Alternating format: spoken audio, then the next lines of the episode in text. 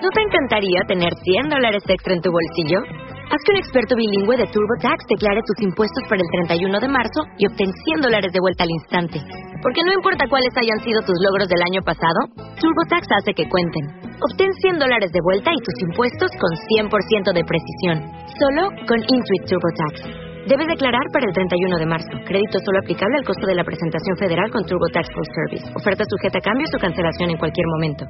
Muy buenas noches. Gracias, mi querido Elías, por la bienvenida. No se le escucha, no se le escucha. Tiene que abrir su micrófono. Hola a todos. Muy buenas noches. Gracias, mi querido Elías, por esta bonita bienvenida. ¿Cómo están todos, querida familia? Gam Zoom Letová.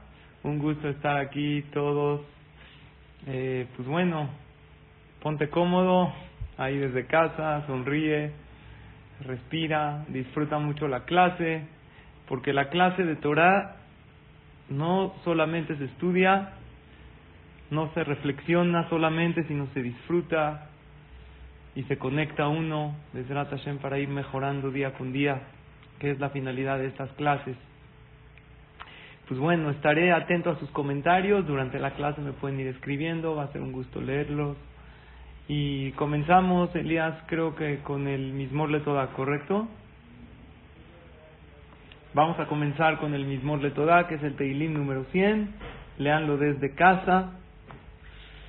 Vamos a agradecerle a Shem por estar aquí. Estoy saludando aquí a mi hijo que está llegando de Cuernavaca. Al ratito platicamos de Hashem. Pero bueno, comenzamos con el mismo Letodá. Mismo Letodá.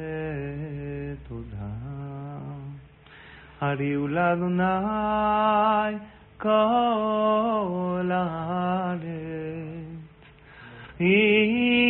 עבדו את אדוני בשמחה. בואו לפניו בגננה. דעו כי אדוני הוא אלוהים.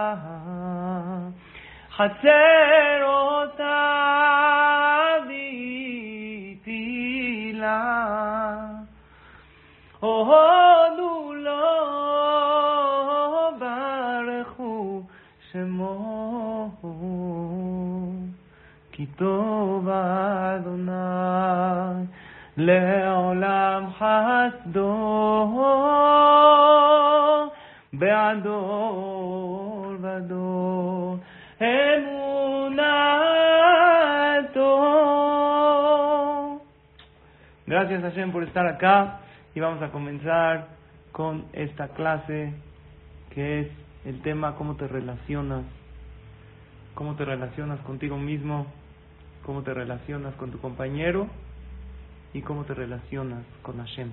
Que sean estas palabras, primero que todo, Leilu Nishmat, Rabbi Tzhak Ben Selja, mi abuelito, bueno, mi abuelito político del lado de mi esposa, el Jajam Itzhak Betech, que fue uno de los grandes Jajamim de México, que hoy es su aniversario. Rabbi Itzhak Betech era un gran Jajam, un gran sofer, él sabía todo el Tanaj de memoria, sabía mucha Torah. Y hoy estamos diciendo estas palabras, Leilu y Nishmato. Yo personalmente aprendí mucho de él cuando entré a la familia de mi esposa, la familia Askenazi Betesh. Comencé a conocerlo y aprendí mucho de él. Yo soy Baal Coré, leo el Sefer Torah y él me enseñó muchas cosas. Yo lo consultaba mucho, pasamos Shabbatos juntos y tuve el dejud de convivir de cerca muchos años con el Jajam Itzhak Betesh y hoy estamos haciendo en su aniversario esta clase, Leilu Nishmatu. Pues vamos a comenzar con este tema de cómo te relacionas contigo mismo, con Hashem y con los demás. Como les dije, gracias a todos por estar aquí, pero no están aquí solamente todos y todas ustedes. Aquí hay alguien presente en este Zoom que es Hashem Itbaraj. ¿Por qué les digo esto? Primero que todo, porque todos estamos estudiando Torah y dice el Pirkei Avot, cuando una persona estudia Torah, Hashem está presente en ese momento. Pero además, más en estos días que estamos, como bien mencionaste, mi querido Elías, en días de Ben Ametzarim. Estos son días de reflexión para el pueblo de Israel. Y también días de cercanía a Hashem. El Pasuk dice en Megilat Kol Rodefea y Sigua Ben Ametzarim. Todos los enemigos que persiguieron al pueblo de Israel lo alcanzaron en estos días de Ben Ametzarim. Pero hay un gran jajam del Hasidut que se llama el Magid Mimedrich. Él dice que la palabra rodefea se escribe rodef y después yud he. Se podría explicar kol rodef yud que toda persona que persigue a Hashem y sigúa Ben Ametzarim lo alcanza en estos días de Ben Ametzarim.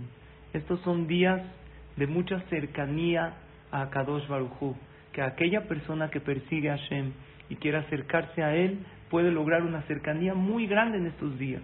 Porque generalmente relacionamos estos días como días de tristeza, pero más que de tristeza son días de reflexión. Claro que en la Alajá hay ciertas restricciones, pero lo principal es que estas restricciones, como por ejemplo no escuchar música, nos lleven a una cercanía muy grande con Hashem. Estos son días para que recordemos que no tenemos Beta Migdash, son días de Teshuvah, son días que le decimos a Hashem, estamos contigo. ¿Saben a qué se comparan estos días? Una persona, lo alenu, va a una casa de Abelim. ¿Qué hace? Se acerca con el Abel, le da un abrazo y ¿qué le dice? Estoy contigo. ¿Qué le dice esta persona que está de luto? Le dice, gracias por venir, gracias por darme palabras de ánimo. Y algo parecido sucede en estos días. Toda persona que estudia Torah y que reflexiona en estos días de precisamente de este tema de lo que es Ben es como que Hashem está de Abelut. Dios no tiene casa. Y nos acercamos con Él y Él nos da un abrazo y nos dice gracias por venir, gracias por estar conmigo. Y tú lo alientas a Hashem y le dices, Vedrat Hashem, Dios, ya vas a tener casa, ya vas a tener Betamigdash. Yo como hijo, como hija voy a hacer mi máximo para reconstruir tu casa. Y es como estando con Hashem también en las difíciles. Y Dios nos dice, gracias por estar conmigo y cuento contigo en mis alegrías. Y quiere decir que cuando Betrat Hashem se reconstruye el Bet Mikdash, todos nosotros vamos a tener el dejud de verlo con nuestros propios ojos. No olvidamos Jerusalén, como dice el Pasuki, Meshkajej Jerusalén, Tishkaj Yemini. Es una canción. Y Jerusalén, si me olvido de Jerusalén, que se olvide mi diestra. Y le decimos a Hashem, nunca vamos a olvidar que tu casa no está reconstruida. Y la canción continúa. Y me lo ale, y me lo ale, Jerusalén.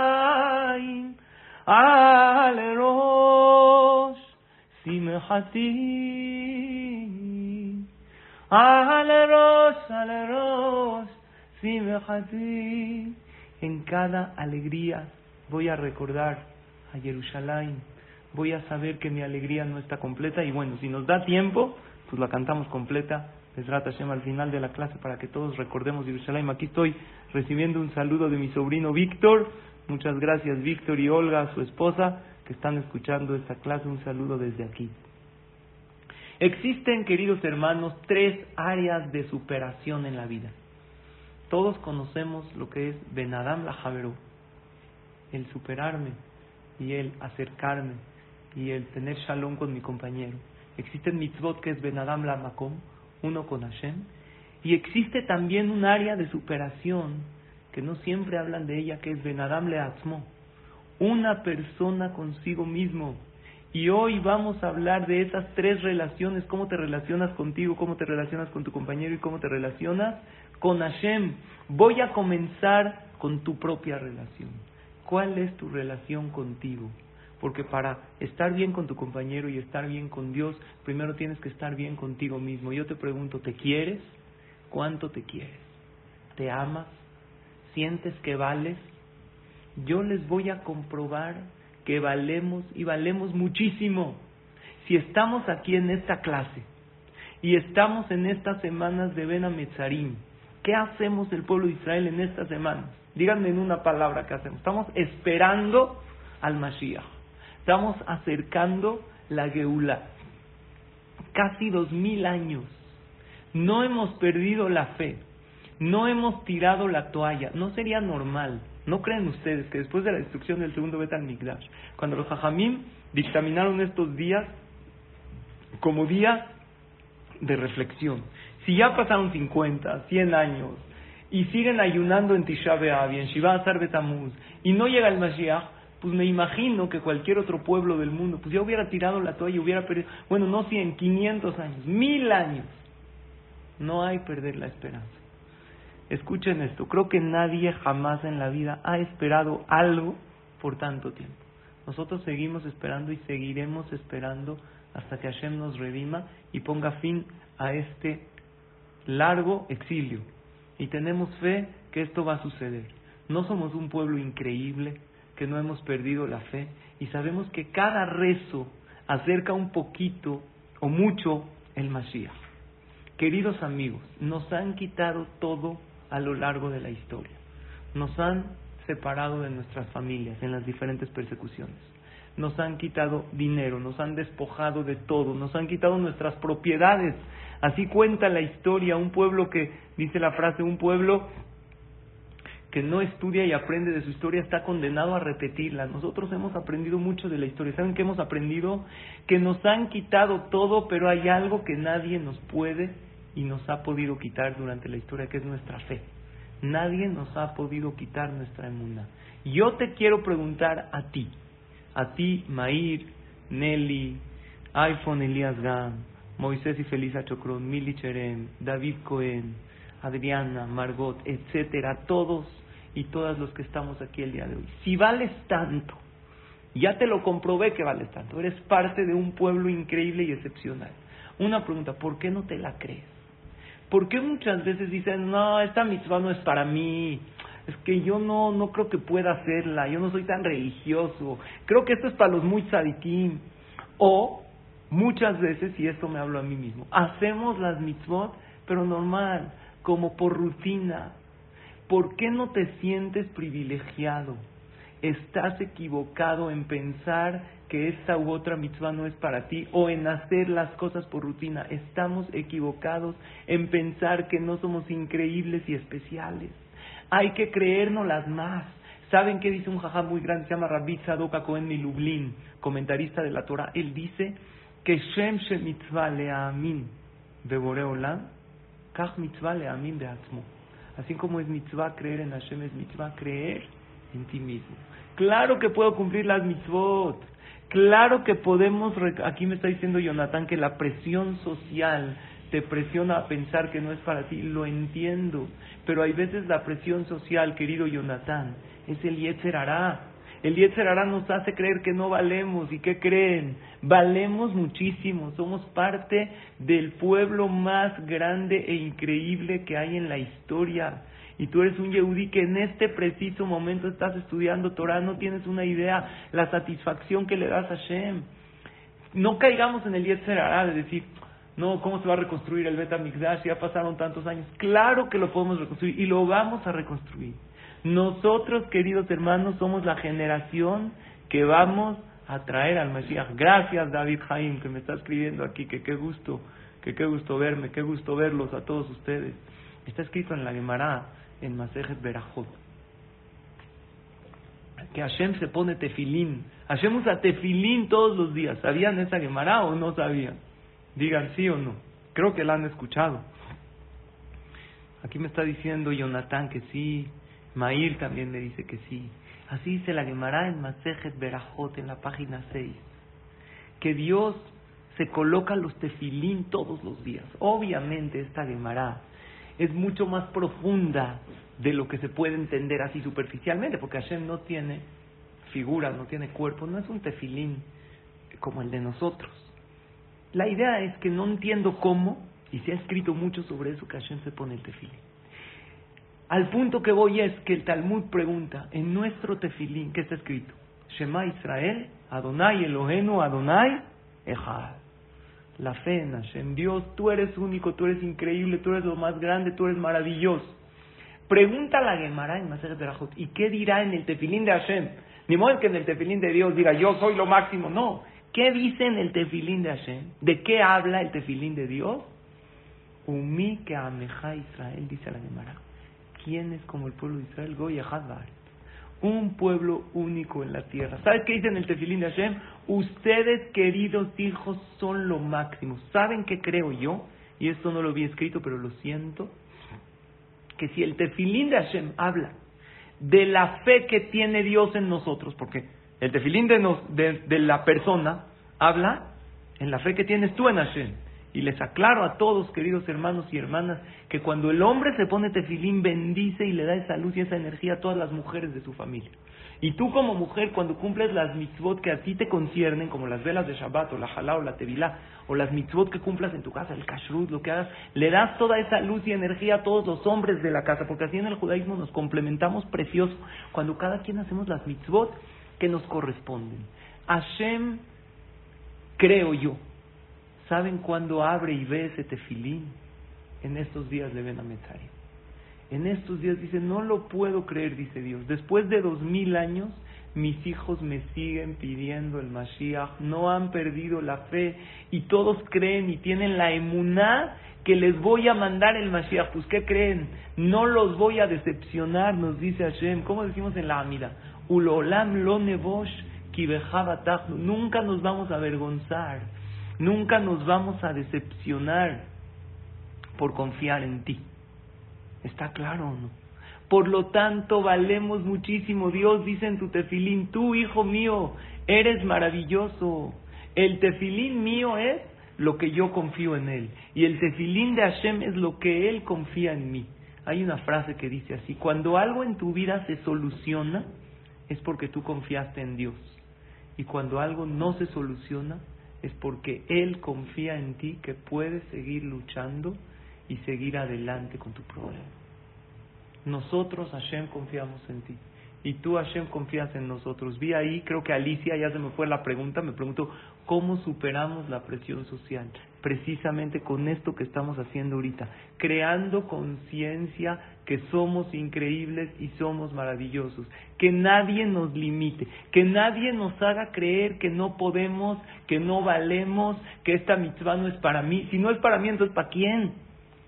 Si el Shabbat, el Kashrut, el tefilín, la tefilá no es para mí como Yehudi, entonces ¿para quién es? Claro que es para mí, claro que puedo hacerlo y claro que Dios confía en mí. Y la buena noticia es que Hashem no espera de ti y de mí y de todos que hagamos hoy todo, que cada paso y paso es valorado por Hashem, que no existen pasos pequeños para Hashem. Dice el Imbre Pinhas que estos días son etrazón, son días de voluntad, como les dije antes, Kol Rodef Ka y Sigua Ben Todo el que persiga a Dios lo puede alcanzar, lo puede abrazar a Hashem en estos días.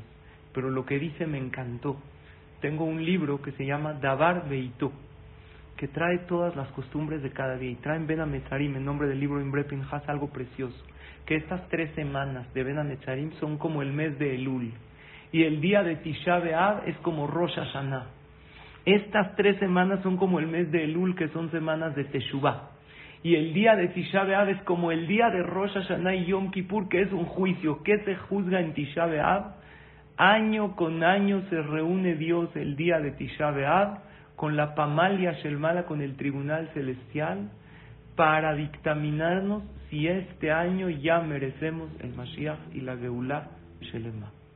Esperemos que este año Dios ya nos selle, ya de Hashem, que sea Shenat Geulah, el año de la redención final.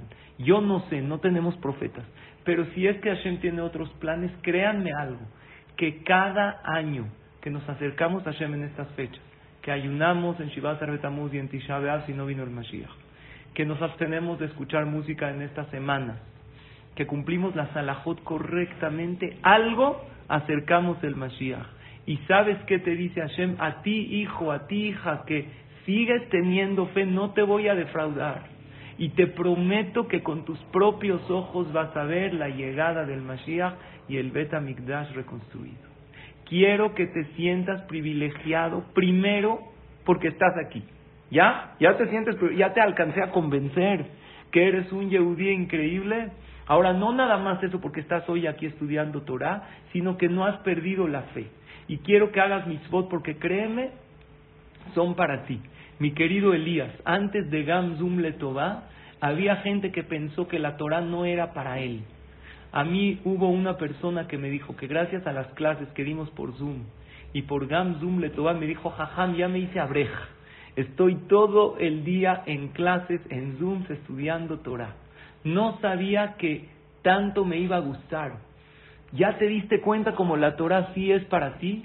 Ahora les voy a contar una anécdota real. Hace 50 años había en Jerusalén, en una yeshiva, un muchacho que le dio una enfermedad muy rara en la cara. Bueno, en todo el cuerpo, una enfermedad barminan dermatológica, que en la cara se le intensificó más. Se le llenó la cara de ronchas, barminan lo alen.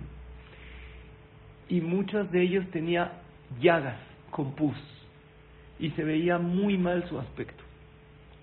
Incluso se, era muy difícil verlo y hasta olía mal por, por todo lo que su cuerpo despedía y era algo muy difícil estar cerca de él.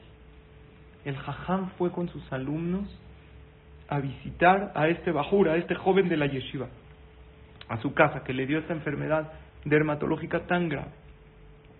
Y la verdad es que los alumnos cuando lo vieron no pudieron evitar hacer expresiones de, de, rechazo. Obvio trataban de no y le decían lema y que estés bien. En eso los alumnos ven algo increíble. Se acerca la mamá del joven. La mamá de este Bajur, viendo a su hijo, le dice, mi vida, mi rey, te ves mucho mejor, te ves precioso, te amo, te adoro, se acerca, lo abraza, lo besa. Uno de los muchachos se atrevió a preguntarle al jajam en voz baja, jajam, ¿Acaso la mamá del muchacho no está viendo la enfermedad que tiene su hijo?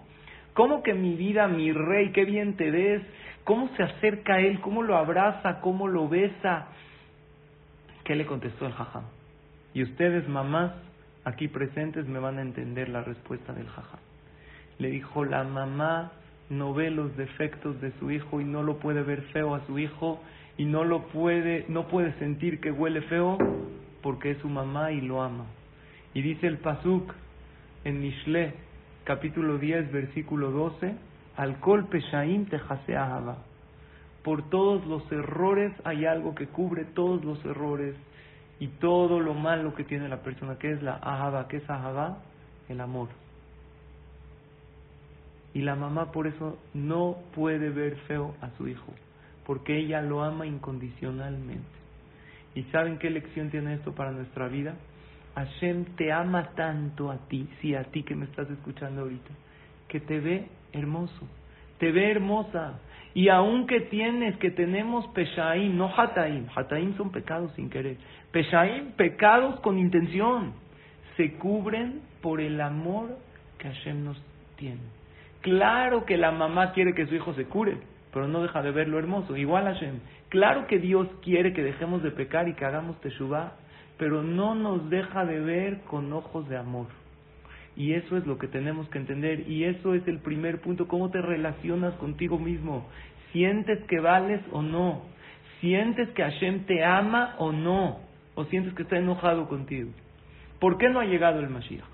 ¿Qué opinan ustedes? ¿Por qué después de casi dos mil años de exilio no ha llegado el Mashiach. Hay varios motivos. Pero había escrito en el libro Toldot Jacob Yosef en nombre del Baal Shem Tov, dice, hay una parte en la tefilá antes del Shema que decimos Ahabat Olam Esa parte que decimos, dice Jonathan, porque no hemos dado lo mejor de nosotros. Puede ser correcto, pero escucha Jonathan lo que dice el Baal Shem Dice, porque la gente decimos el Ahabat Olam rápido. Ahabat Olam lo que no. Por eso no ha llegado el Mashiach. Está raro, ¿no? Por decir un párrafo de la tefilá rápido, explican nuestros jamim, no. Pon atención en lo que dijo el Baal Shem no te equivoques. No nada, no se trata de decirlo rápido o decirlo lento, se trata de concientizar. No hacemos conciencia que Dios nos quiere. No sentimos que Hashem nos ama. Hay veces sentimos que como pecamos estamos muy lejos o que Hashem está enojado o que está alejado y no es así. Hashem nos quiere mucho. Como no sentimos que Hashem nos ama, no tenemos tanto amor en nuestro corazón. Porque alguien me decía, no, por Sinat Hinam, por el odio gratuito que no ha llegado el Mashiach, que cada año lo estudiamos. Pero ¿cómo vas a darle amor a tu prójimo si no sientes tú el amor de Hashem? Cada quien da lo que tiene. Y si uno no siente que Hashem lo quiere, no puede dar amor a los demás. Pasamos por alto el amor que Dios nos tiene. Por eso decimos rápido a Batolam. Es más, dilo rápido, no se trata de decirlo rápido, lento. Se trata de hacer conciencia que Dios nos quiere y nos ama. Y ese es el punto número uno. ¿Cómo te relacionas contigo mismo? ¿Te quieres? ¿Te sientes valioso? ¿Sientes que tus tefilos se escuchan? Pues ahorita en estos minutos yo les comprobé a todos y a todas ustedes que Hashem nos quiere mucho, con pruebas de la Torah y que somos parte de un pueblo increíble y excepcional y aunque tengamos llagas, aunque tengamos errores, aunque tengamos granos que no nos hacen ver tan bien espirituales, Hashem nos quiere porque ve lo bonito de nosotros. Les voy a decir otra explicación del pasuk de Alcohol Peshaim Tejasea para entrar al segundo punto. ¿Cómo te relacionas con los demás? Ese es el segundo punto, porque el primer punto es cómo te relacionas contigo mismo. El segundo es cómo te relacionas con los demás. Si escuchen esta explicación, la trae el Baal Shem también. Si tú amas a los demás, Dios no ve tus pecados. ¿Qué significa al golpe Shaim La primera explicación es que cuando tú amas a Hashem y sientes que Dios te ama, ese amor hace que Dios no vea tus errores y que te vea con ojos de amor aunque tengas errores. La segunda explicación es la ahabá, el amor que tú le tienes a los demás. Eso cubre tus errores, aunque tengas peshaim, aunque tengas pecados con intención, se te borran porque tú ves a todos los individuos con ojos de amor, porque tú no ves los errores de los demás, tú ves sus virtudes. Toda persona hay que verla como un paisaje hermoso. Cuando tú ves un paisaje bonito empiezas a admirarlo. Entonces así tienes que admirar a las personas. Si tú admiras a los demás y ves sus puntos positivos, ¿sabes qué te dice Dios? Lo mismo yo haré contigo. Y ese es el segundo punto, cómo te relacionas con los demás. Queridos hermanos, ¿cómo se llama el mes que anunciamos en Shabbat, que comienza el jueves en la noche? El mes de Av, ¿qué es Av? Av es papá. Un papá que quiere primero que todo, en el mes de que más desgracias hubo en el pueblo de Israel se llama Av. No nada más Av, Menahem Av, el consuelo de un padre. Dios mismo nos consuela. Antes dijimos que nosotros vamos a consolar a Hashem como Él que está de Abelut y nos le damos un abrazo. Nosotros, el pueblo de Israel, también estamos en cierto luto por todas las persecuciones que hemos vivido a lo largo de la historia en estos días. Dios también viene con nosotros y nos consuela de nuestros dolores. Dice la Torah, quiero que entiendas que aunque hay muchas dificultades, todas estas vienen de Ab, vienen de tu papá, y es por nuestro bien, porque Él es nuestro Padre, y nada malo viene de un padre a sus hijos. Ahora, Hashem generalmente se compara a un papá, ¿verdad? Yo les quiero hacer una pregunta y los leo si me ponen respuesta. ¿Dónde hemos visto en la Torah que Hashem se compara también a una mamá? ¿Han visto en la Torah que Dios se compara a una mamá? Porque sí hemos visto muchas veces que nos referimos como un papá. Avinu, Avinu Malkenu, Avinu Abarahamán, el Padre piadoso. ¿Dónde vimos que Dios se compara a una mamá? ¿Por qué? Porque si Dios se compararía a un papá, ok, el papá es el que provee, el papá es el que trabaja para los hijos, pero hay algo que, que los papás no tenemos ese cariño, esa intuición que solo una mamá tiene, ese abrazo, ese apapacho. ¿Dónde hemos visto que Hashem se compara a una mamá? Y les voy a dar una pista, está en la Torah. ¿Dónde hay un pasuk? ¿Alguien sabe? Seguramente en alguna ocasión han escuchado ese pasuk. Me está diciendo aquí Mili Cherem que no. Pero yo les voy a decir en dónde. Yeshaya, el libro de Yeshaya, capítulo 14, versículo 66. Dice, que ish asher imote nahamenu. Así como un hombre su mamá lo consuela, dice Hashem, yo también los consolaré. Cuando venga el Mashiach, van a ver el consuelo total y completo de este largo exilio. Pero por lo pronto, cada vez que llegan estos días de Ben dice Dios, yo los consuelo, yo los quiero, yo los amo, yo los abrazo, yo los apapacho. Entonces ya estudiamos que Dios, no, este, aquí me está preguntando Linda, este es de Ben Adam Javerón, no. Ahorita estamos hablando del punto eh, o sea, este pasuk habla de mi relación con Hashem, pero ahorita voy a llegar al punto de cómo relacionarme con mi compañero por medio de entender mi relación con Dios. ¿Está claro? A eso voy. Lo voy a explicar mejor gracias a tu pregunta. Si Dios se compara a un papá y a la vez a una mamá, porque Dios no tiene género, ¿qué quieren los padres de sus hijos? Todos los que somos padres estamos de acuerdo que lo que queremos de nuestros hijos es verlos contentos, verlos felices. Ahí ya me estaba sintiendo con la cabeza aquí Margot, Kamji, verlos realizados. ¿Qué más queremos? Que tengan salud, que tengan alegría. Pero hay algo que todos vamos a estar de acuerdo. Todos los padres queremos ver a nuestros hijos juntos y unidos. No hay duda de ello. ¿Saben, queridos amigos, cuántos papás dolidos se acercan a un servidor y a otros jajamim para decirnos, jajam, mis hijos están peleados, mis hijos no se hablan, qué dolor, estos papás viven infelices, viven insatisfechos, porque sus hijos no están unidos. Y muchas veces estos hijos tienen todo materialmente hablando, en su núcleo familiar tienen trabajo, tienen salud, pero los papás no están contentos porque sus hijos no están unidos. Personalmente yo siendo padre, eso es lo que quiero. Yo siempre le digo a mis hijos, manténganse juntos, sépanse respetar. Un papá no quiere que todos sus hijos actúen de la misma manera y piensen de la misma manera, eso es imposible.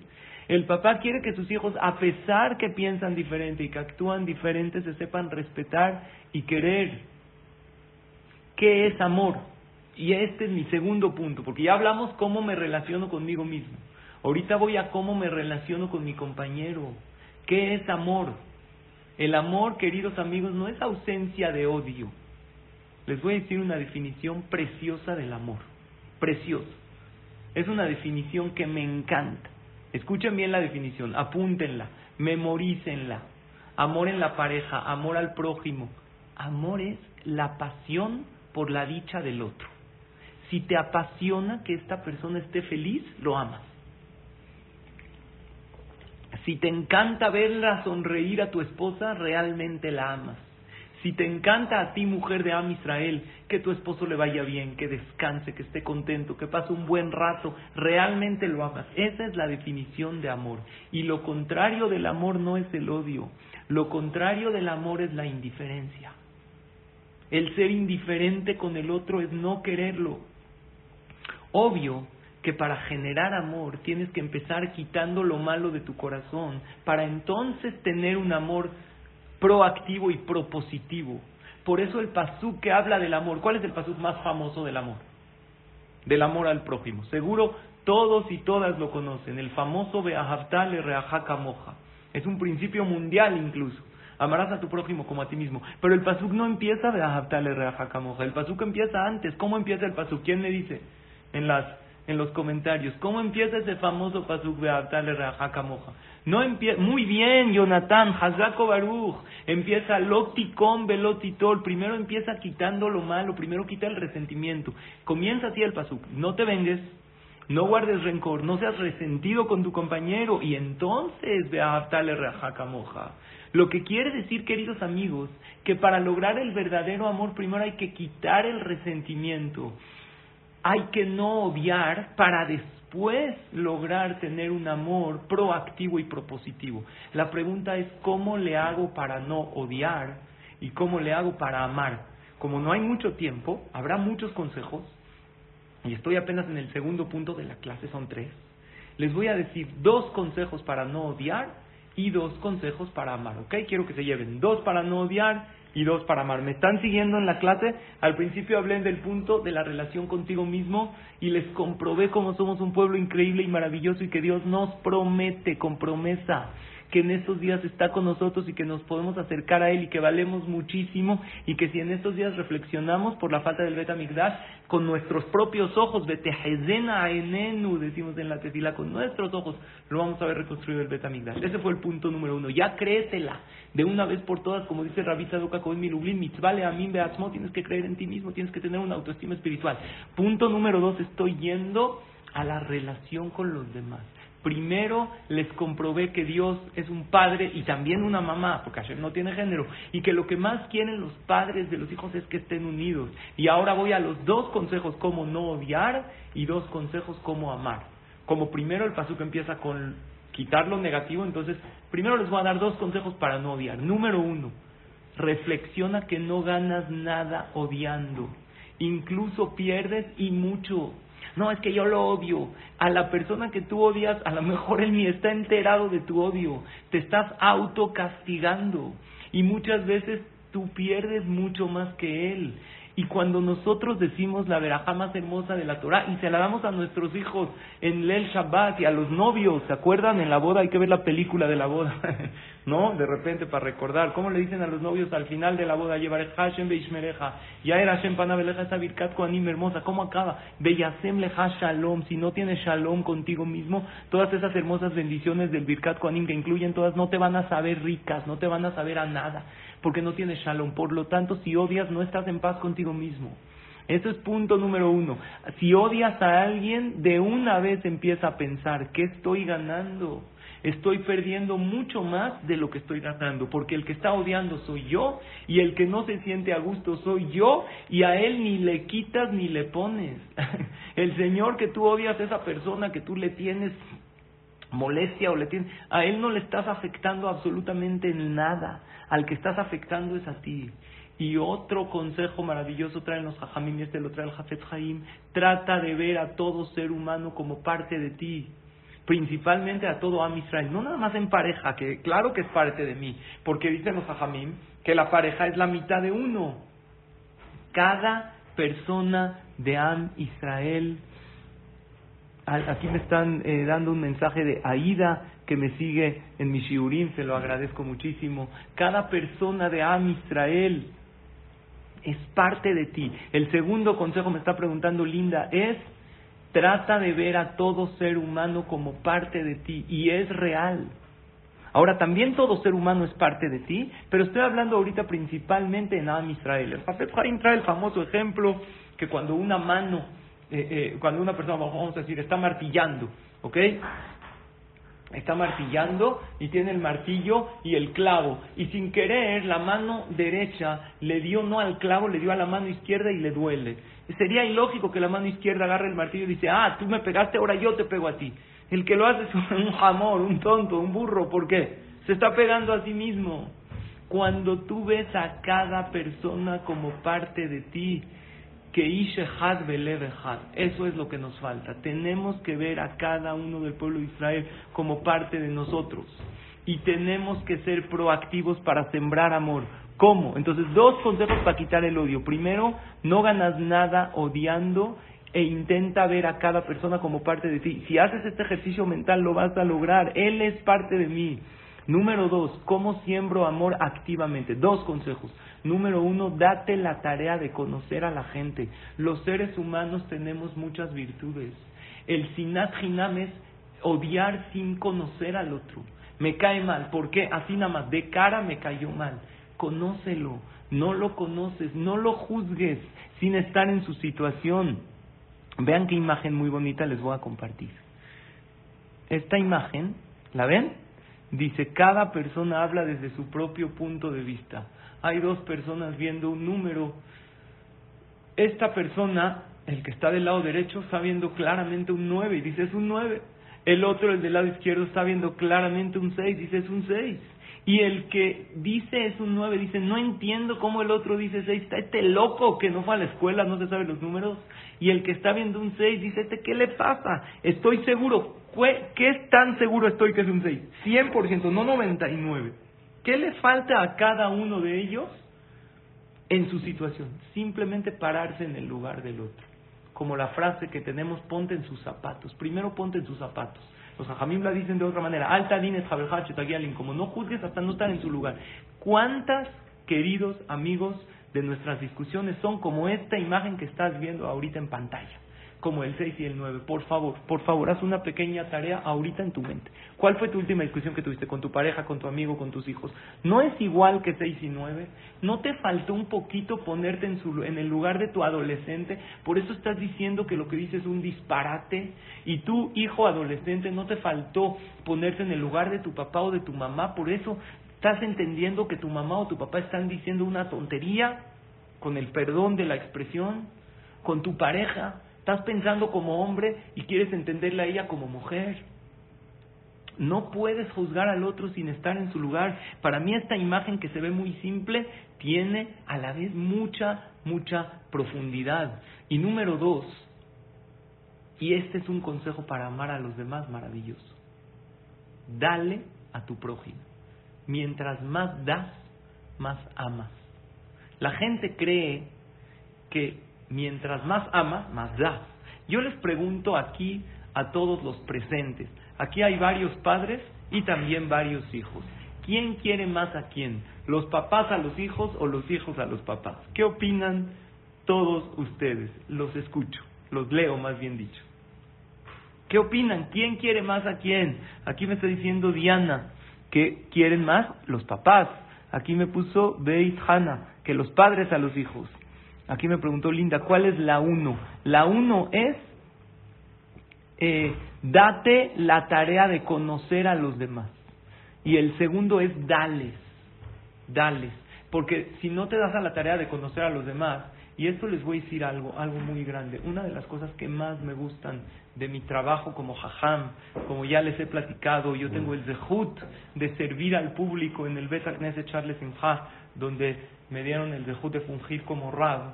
Una de las cosas que más me gustan de mi trabajo es eso, que conocí a alguien en el CNIS, en una tefilá, conocí a alguien en un desayuno en la ciudad y se convirtió en uno de mis mejores amigos y así con muchísima gente. Una de las cosas más bonitas que tenemos nosotros los hajamim o los servidores públicos es que tratamos con las personas y cuando tratas con alguien te das cuenta lo increíble que ese alguien es. Gente que los conocí de una tefilá se convirtieron en entrañables y en queridos amigos.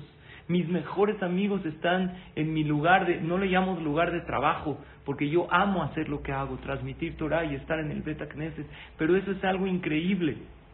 Eso es el punto número uno. El punto número dos, si quieres amar a alguien, dale. Todos coincidimos, y los leí en los comentarios, que los padres queremos más a los hijos que los hijos a los papás. Y a veces te puedes enfrascar en una discusión con tu hijo que le dices, te amo.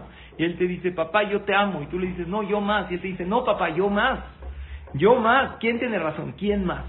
Pues la Gemara dice, para que los hijos no discutan, que los papás queremos más a los hijos que los hijos a los papás. Y si los que son hijos que me están escuchando dicen, no, no, yo amo mucho más a mi papá de lo que él me ama, los reto a que esperen a ser padres y verán cómo los padres amamos más a los hijos. Es algo que jamás sentiste. ¿Y saben por qué? ¿Saben por qué? Por una simple razón porque el que da ama más que el que recibe. Y claro que nosotros como padres recibimos mucho de ustedes, hijos, que nos dan satisfacciones, que nos dan alegrías, que nos ayudan, pero nosotros como papás les damos más. Les voy a contar un más de Rad Dessler. era un jajam gigante. Estaban en Polonia, de hecho Rab Dessler, Rabeliau Dessler, fue protagonista en parte de ese maase en Polonia había una pareja que tenían un hijo, una pareja de Yehudim, antes de la Shoah, que estalle la Segunda Guerra Mundial y el terrible holocausto, esta pareja tenían un hijo, varón. Entonces empezaban a escuchar que querían matar Yehudim, ya salían en los periódicos muchísimos eh, mensajes antisemitas, habían muchas marginaciones hacia los Yehudim y se escuchaba que iban a llegar y matar Yehudim o a, encarcelarlos, a llevarlos a campos, no sabían exactamente qué iba a pasar. Entonces estos Yehudim, marido, mujer y un hijo, tenían vecinos Goim. Los vecinos Goim le dijeron a la mujer, Yehudía, le dijeron, tú no pareces, así pareces blanca, te, puedes pasar como una polaca, vivían en Polonia, pero tu esposo y tu hijo muchas veces los checaban por el Brit Milá. Si los cachan que son judíos, los van a matar. Te aconsejamos que tu esposo y tu hijo se escapen y tu bebé chiquito tenía un bebé recién nacido. Y tú te quedes con nosotros hasta que pasen la Shoah. Pues ya se imaginarán abrazos, besos, llantos, se van a separar, no saben por cuánto tiempo, el papá y el bebé recién nacido no saben a dónde van. Y así pasaron de lugar a lugar, a un avión, un camión, el papá y el hijo llegaron a Londres, a Inglaterra, y la mamá se quedó en Polonia. Obvio estaban totalmente incomunicados, no sabían, no era fácil como hoy en día la comunicación, y así pasan los años, el papá empezó a ir al Bet Midrash de Rab Dessler, que antes les platiqué. Imagínense el papá que era para el niño, era papá y mamá a la vez. Él le cambiaba el pañal, él le, decía el Shema antes de dormir cuando el niño creció, luego lo mandó a un gana, a un pequeño kinder, el papá lo mandaba, le hacía el sándwich, eh, cuando necesitaba, tenía frío el papá lo tapaba, todo lo que una mamá hace, todo ese cariño que ustedes, las maravillosas mujeres que son mamás, les dan a los hijos, pues el papá la tenía que hacer de papá y de mamá porque no tenía mamá este niño. Pasaron cinco años completos y el niño creció solamente con su papá. Baruch Hashem termina la Shoah y el papá se decide ir a buscar a su esposa a Polonia. No sabía si estaba viva, si no. Ella tampoco sabía nada de él. Va a la dirección de Polonia igual, de regreso, un camión, un avión, tomó eh, diferentes medios de transporte hasta llegar, llega a la casa en donde estaba, no estaba, le dijeron que ya se cambió de casa, fue a la otra casa y de repente abre la casa donde los vecinos la habían alojado, a su esposa que hace cinco años no ve ni habla con ella, escuchen qué increíble hace abre la puerta y la ve a ella planchando ropa y le dice, esposa mía, no lo pueden creer, imagínense el momento del reencuentro, empezaron a llorar, la abrazó, se abrazaron, le dice, ¿cómo está? No estuvimos en Londres, ¿cómo está el bebé? Se llamaba David, oye, ¿cómo está Davidito? Está perfecto, pues vamos a verlo. Eh, la esposa viaja con el esposo para reencontrarse con su hijo. Cuando vio la mamá a su hijo de cinco años, díganme ustedes, mamás, ¿qué sintió esta mujer? Empezó a llorar. Lo vio, no se acordaba de él, no había visto una foto, no habían WhatsApps que podían mandar, no había visto una foto de él, estaba irreconocible. Y papá le decía, ella es mamá. Y el niño no se le acercaba a ella. Un niño de cinco años, para él es una extraña, le decía, es tu mamá. El niño pues le decía mamá porque el papá le dijo, pero no sentía que era su mamá. ¿A quién le pedía todo el niño? Al papá. Dicen que los hijos, todo le preguntan a mamá, mamá, ¿qué hay de comer? Mamá, ¿qué hay de cenar? Mamá, ¿dónde está mi ropa? No, mamá, ¿dónde está mi lonchera? A papá le preguntan una sola cosa, papá, ¿dónde está mamá? ¿Sí o no? Todo le preguntan a la mamá. Este niño, todo era con el papá, papá, papá, papá. La mamá le dijo a su esposo, querido esposo, siento a David muy lejano de mí, no siento cercanía. Le dijo el esposo, no sé qué decirte. Pues vamos con Rav Dessler. Fueron con Rav Dessler, escuchen la respuesta que Rav Dessler le dio. Esta respuesta, escúchenla. Es para, para la que se quiera llevar bien con su suegra, es esta respuesta. Para el que tiene familia política, para el que se quiere casar, para el que está casado, para toda persona que quiere construir una relación sana con su prójimo, paren la oreja y escuchen bien la respuesta de Rav Dessler. Le dijo Rav Dessler, ¿quieres que tu hijo te ame?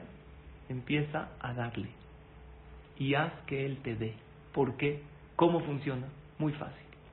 Rav Dessler le hizo, la gente piensa que Ahava Yoseres Netina, que el que ama da. Pero la verdad es que Netina Yotzeret. El dar genera amar. Dice, ¿por qué? Cuando tú le das a alguien, una parte de ti está en él. Entonces lo amas. Cuando tú le das a alguien, le haces un jefe a alguien, ¿qué le diste? No nada más la acá que le diste. No le diste de tu tiempo, le diste una partecita de ti. Como tú te amas a ti más que a nadie, amas a la otra persona. Por lo tanto, le dijo Ramdesler a la mamá, ¿quieres que tu hijo te ame? Y que tú te sientas más cercana a él, empieza tú a darle y que él te dé. Dile que tu esposo le diga, hazle un té a mamá. Bueno, es un niño de 5 años, a lo mejor no sabía hacer té. Dale esto a mamá. Y tú dale mucho a tu hijo. Empiecen a darse mutuamente y se van a terminar amando. Si no quieres tanto a alguien, dale, reza por él, hazle gesed, netinayo, dile te quiero, te amo, te aprecio, te estimo, te admiro. Los papás no son eternos. Hay que darles, hay que decirles lo mucho que los queremos. Uno de mis trabajos que hago en la comunidad son los entierros, Barminan. En una levaya me tocó estar eh, en un entierro y el hijo estaba en el arón, en la mitzvah, lanzado eh, en la mitzvah de su papá y le decía papá, a su papá difunto, te amo papá, te amo, te amo, te amo y se lo decía una y otra vez, papá, te amo y lloraba y lloraba y decía te amo, te amo, te amo. Y después que hablé con la familia, me dijo, sentí que no se lo dije suficientemente en vida. Fui frío con mi papá. Por eso se lo estaba diciendo una y otra vez. Pero saben qué, queridos amigos, que no sea demasiado tarde. No hay que escatimar en palabras de cariño y de amor a nuestros seres queridos a los que tenemos a nuestro alrededor. No hay que escatimar en darles. Manda mensajes de cariño, de saludo. Hablas con alguien en el WhatsApp, te manda, le contestas después de tres horas. Quiere hablar contigo. Había uno que le dijo que tus mensajes son eh, eh, ibuprofeno. Le dices que, ¿por qué? Entonces, ¿por qué me contestas cada ocho horas? Tienes que contestamos sosteniendo una plática. Contéstale. Incluso mándale una carita feliz. Hazle gesed, así cuando le das, lo vas a querer mucho. Y también en los mensajes la gente eh, eh, ya los escucha, vieron que en WhatsApp hay una opción de, de, escuchar rápido los mensajes. Ya no tenemos ni tiempo para escuchar lo del otro. Yo por eso mando los mensajes lentos. Así les digo, hola, ¿qué hay? Por si me escuchan rápido, se oiga igual, ¿ok? Eso es la, lo principal, queridos amigos, y ese es mi punto número dos, cómo te relacionas con los demás. Y cuida mucho lo que dices cuida mucho lo que dices. Les di dos consejos para amar. Primero que todo, ponte en el lugar del otro, para que entiendas, no lo juzgues, no lo juzgues sin conocer, date la oportunidad de conocer a la otra persona, ese era el uno. El punto número dos era darle, darle, cuando le das, lo amas. Y un punto tres que es muy importante, cuida mucho, cuida mucho lo que dices, cuida mucho lo que dices, Vean cómo una palabra y veces puede cambiar todo. Vean esta imagen que les voy a compartir, que es fuertísima esta imagen. Lo fuerte de esta imagen, ¿la están viendo o no tanto? ¿Sí la ven? A ver un segundo. ¿La ven o no la ven? Dice, think before you say something. Piensa bien antes de decir algo. ¿Saben lo que más me duele de esta imagen? Que es hombre y mujer, que son marido y mujer y ambos tienen en su boca una pistola, porque pueden dañar muchísimo. Barminan con palabras al, al prójimo. La pistola mata y las palabras acaban y también las palabras dan vida, dan vida. Hay que cuidarnos muchísimo de qué y como decimos, por lo menos, por lo menos en estos días de aquí a Tisha B'Av, cero problemas de Shalom Bay. Les voy a, a compartir un video maravilloso. Son 10 segundos de video, literal 10 segundos y, y luego les digo quién me los mandó. Ustedes, ustedes se van a imaginar quién me mandó este video, pero bueno. Primero vean estos 10 segundos de video. ¿Lo están viendo o no? ¿Sí? Háganme así, con el pulgar. ¿Sí? ¿Se ve en pantalla? Vean qué maravilloso video. Hay un hombre que representa los problemas tirándole hachas a otro hombre. Llega la esposa, lo abraza, le pone una, una protección a sus problemas, acaba con sus problemas y le da vida literalmente a su esposo. Otra vez el video, son 10 segundos, vale la pena volverlo a ver. Este hombre está todo cabizbajo, vean los problemas que tiene. Le cae uno tras otro, llega su esposa es como una coraza, es como una protección. Esto, y acaba con todos sus problemas, y es real. Cuando eres una buena pareja, una buena esposa, un buen esposo para tu esposa, acabas con todo. Ya te dice, no tengo problemas porque tú estás a mi lado. Eso es algo maravilloso. La Gemara dice, Kola Sharui Velo Isha, Sharui Velo Toda persona que no tiene esposa no tiene protección. La mujer es una protección para el marido. Y tú como mujer, sé esa protección, sé esa verajá, dale verajá a tu esposo cada vez que va a trabajar. Si él se va a trabajar, mándalo de buenas para que le mandes toda esa verajá. Y tú como esposo, preocúpate y ocúpate, más bien dicho, en complacer. De aquí a Tisha B'Av, cero problemas de Shalom Bait. ¿Qué opinan? Cero que haya pura veraja. Eso es cómo te relacionas con el prójimo. Vamos con el tercer punto. Ya no tengo mucho tiempo, mi querido Elías. Vamos con el tercer punto, que es cómo te relacionas con Hashem. Ya vimos que Hashem hay veces es papá. Vimos que Hashem hay veces es mamá. Bueno, o las dos. Nada más déjenme ver porque se me puso el zoom. No sé cómo se me puso. Nada más los veo a poquitos de ustedes. ¿Cómo te relacionas con Hashem? Hashem no es nada más papá y mamá. Hay una Gemara que todos ustedes conocen, es probablemente uno de los relatos más conocidos del Talmud. Llegó una persona con Hilel Azaken, seguro, apuesto a que lo conoce, y le dijo, nada más me tomo 10 minutos en este punto, va Elías, y así terminamos este tercer punto de cómo te relacionas con Hashem. ¿Sí? ¿Están todos dispuestos 10 minutos más? Dice la Gemara en Maseje Shabbat que un ger, una persona conversa, que se quería convertir, fue con Hilel y le dijo, enséñame toda la Torah, el tiempo que me puedo parar en un solo pie. O sea, casi, casi le dice, le eché una moneda al parquímetro y se me va a acabar el parquímetro. Si no pasa la grúa, se lleva mi coche. Tengo tres minutos para que me enseñes toda la Torah. ¿Qué le dijo Hilel a este hombre? No como muchas personas piensan, Beatale Rajaka Moja, no le dijo eso. Le dijo, de alach le lota avid. Lo que a ti no te gusta, no se lo hagas a tu compañero.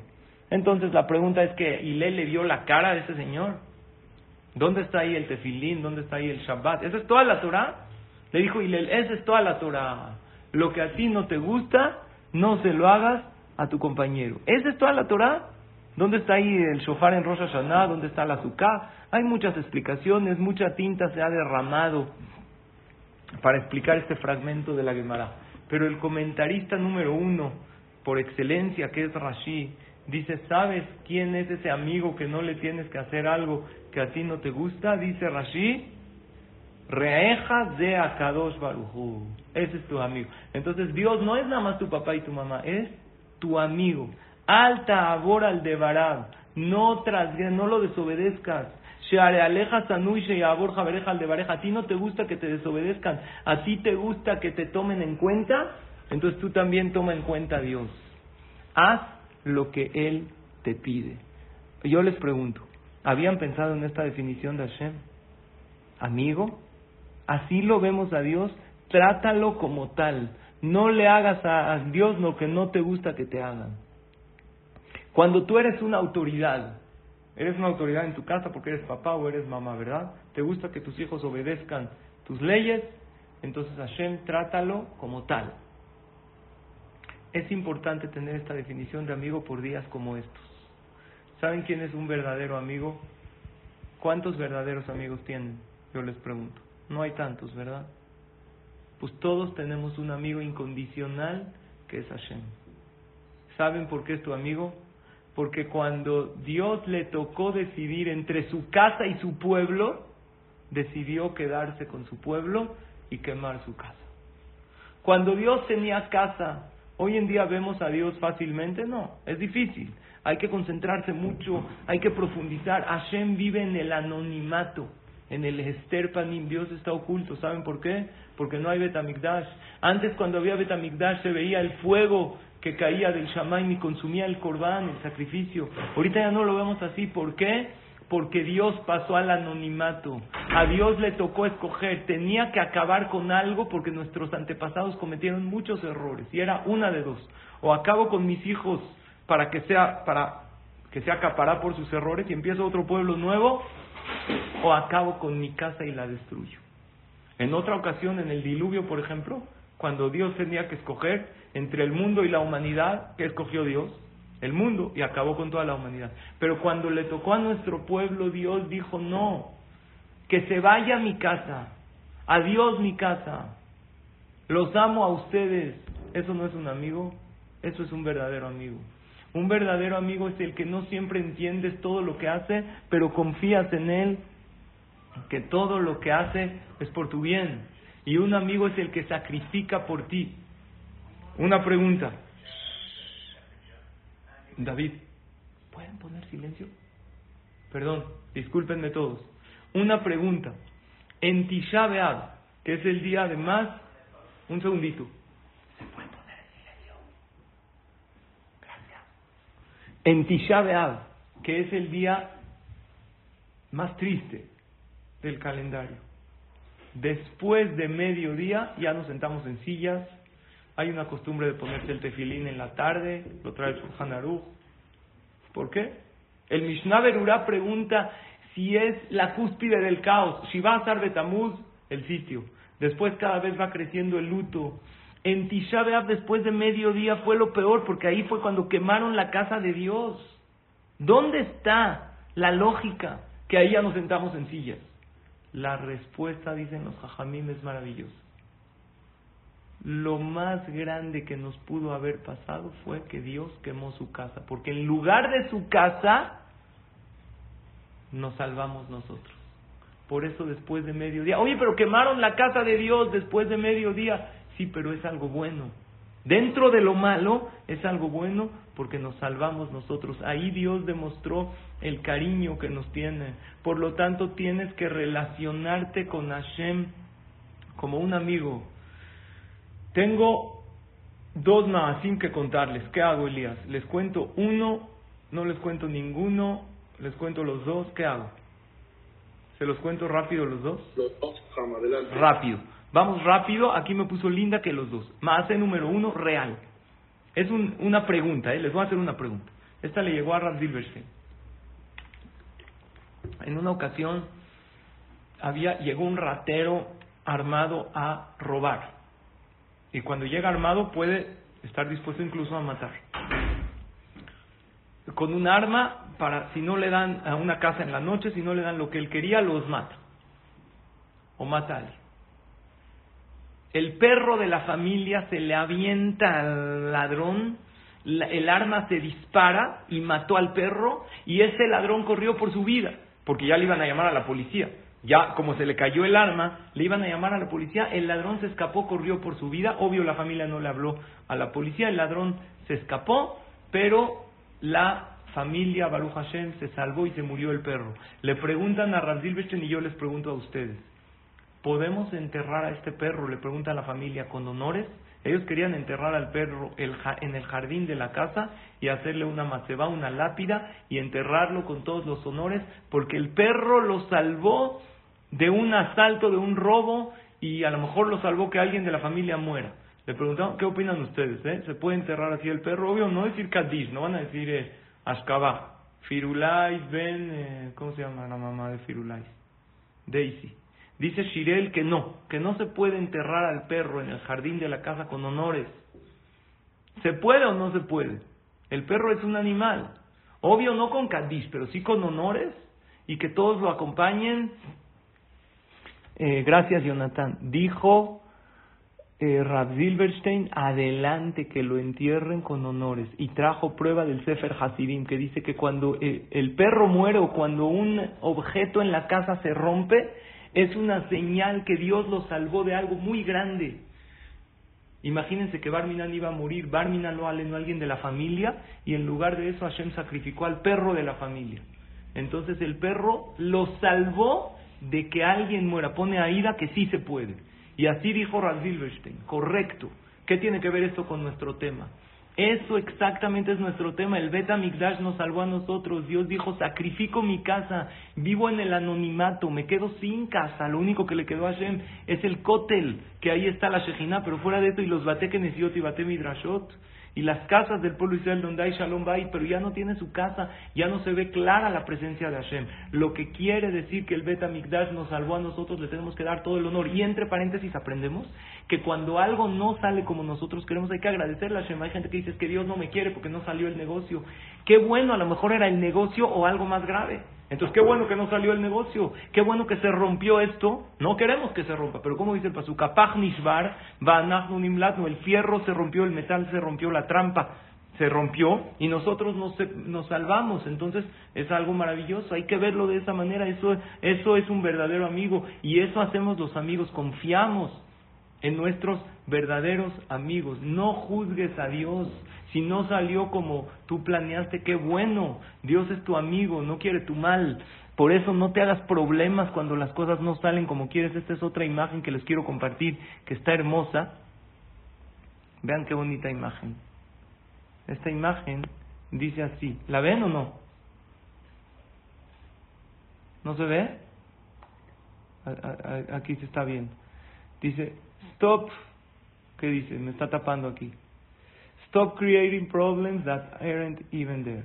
Deja de crear problemas que nunca estuvieron ahí. Este es un hombre que te está ahogando, pero en realidad está sentado. Es nada más se, tiene que parar y salir de eso que lo ahoga. Nosotros igual.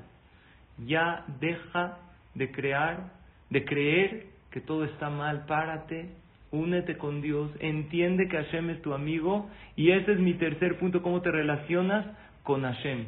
Por último, acabo con este maasé y ya preguntas, comentarios y si quieren la canción. El maasé es el siguiente. Un yehudí se le ocurrió donar un riñón a, un, a otro. Así se le ocurrió, se paró en la mañana, dijo, quiero donar un riñón a alguien que lo necesita.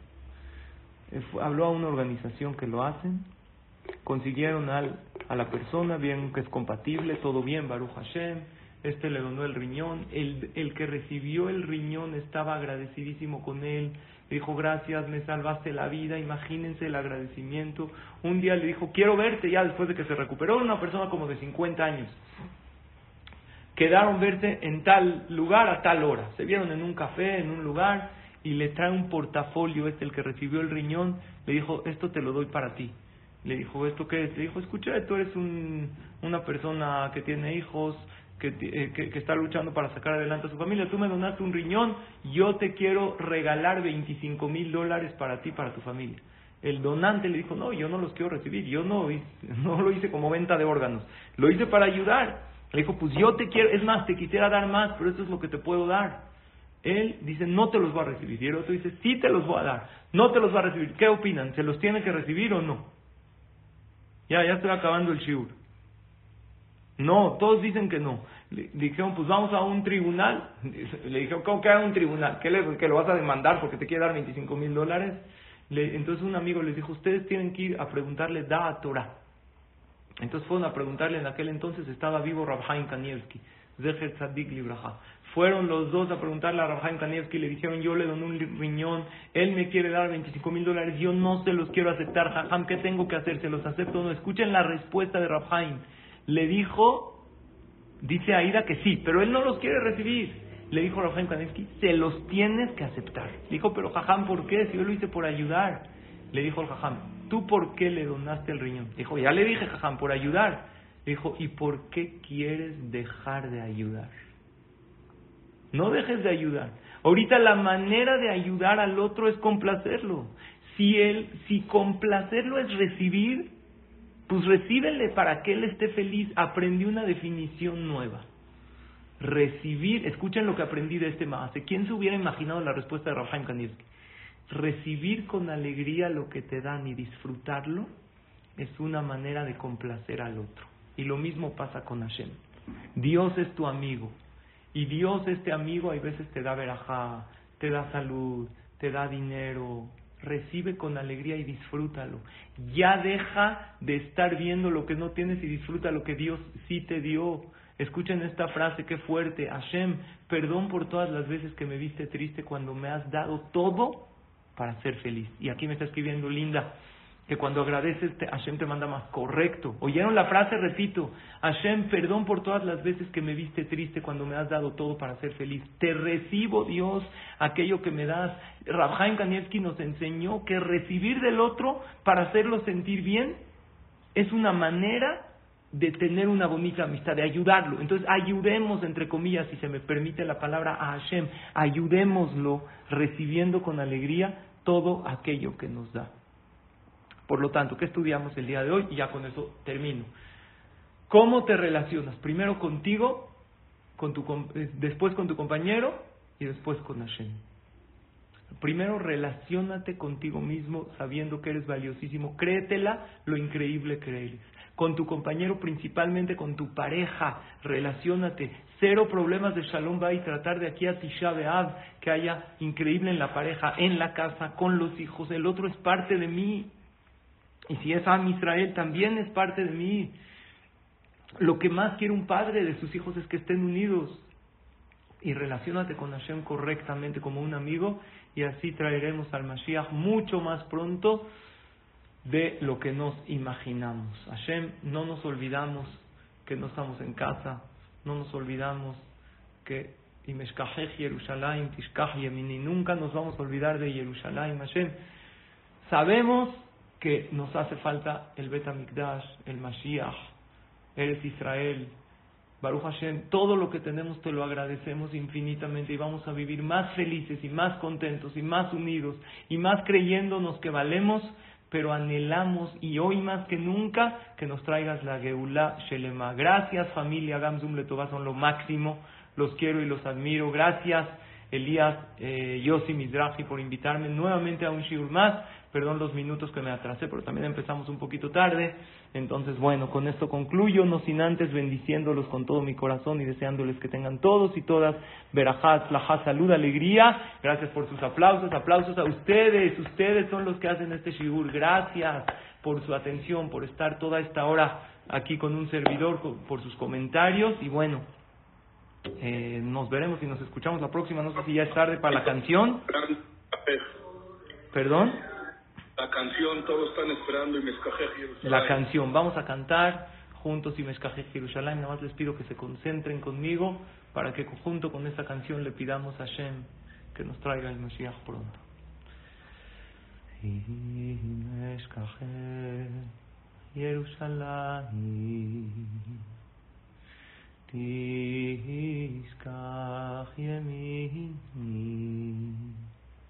תדבק לשוני, לכי כי אם לא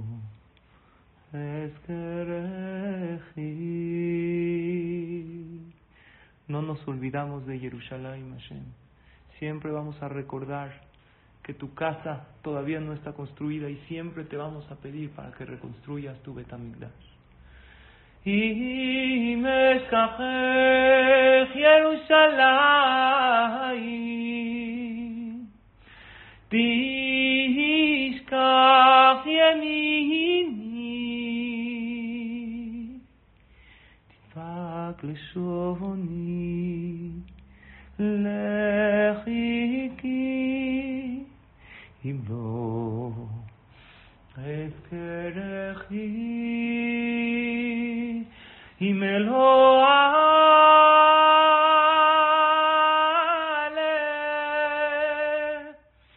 אם אלוהיי את ירושלים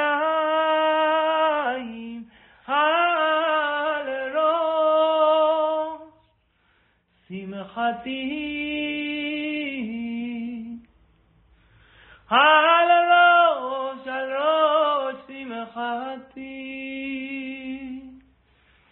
Siempre en todas nuestras alegrías vamos a recordar a Hashem que nuestra alegría no está completa hasta que Jerusalén no esté construida. Mándanos muchas alegrías y sabremos, Hashem, que tú vas a estar ahí. Y en cada alegría te vamos a pedir que reconstruyas tu Beta que lo va a acompañar aquí mi querido amigo Ham David Katán va a acompañarlo usted con mis cajes para todo el colegam Zoom esta sorpresa de esta noche. Jabor, Ham David. אם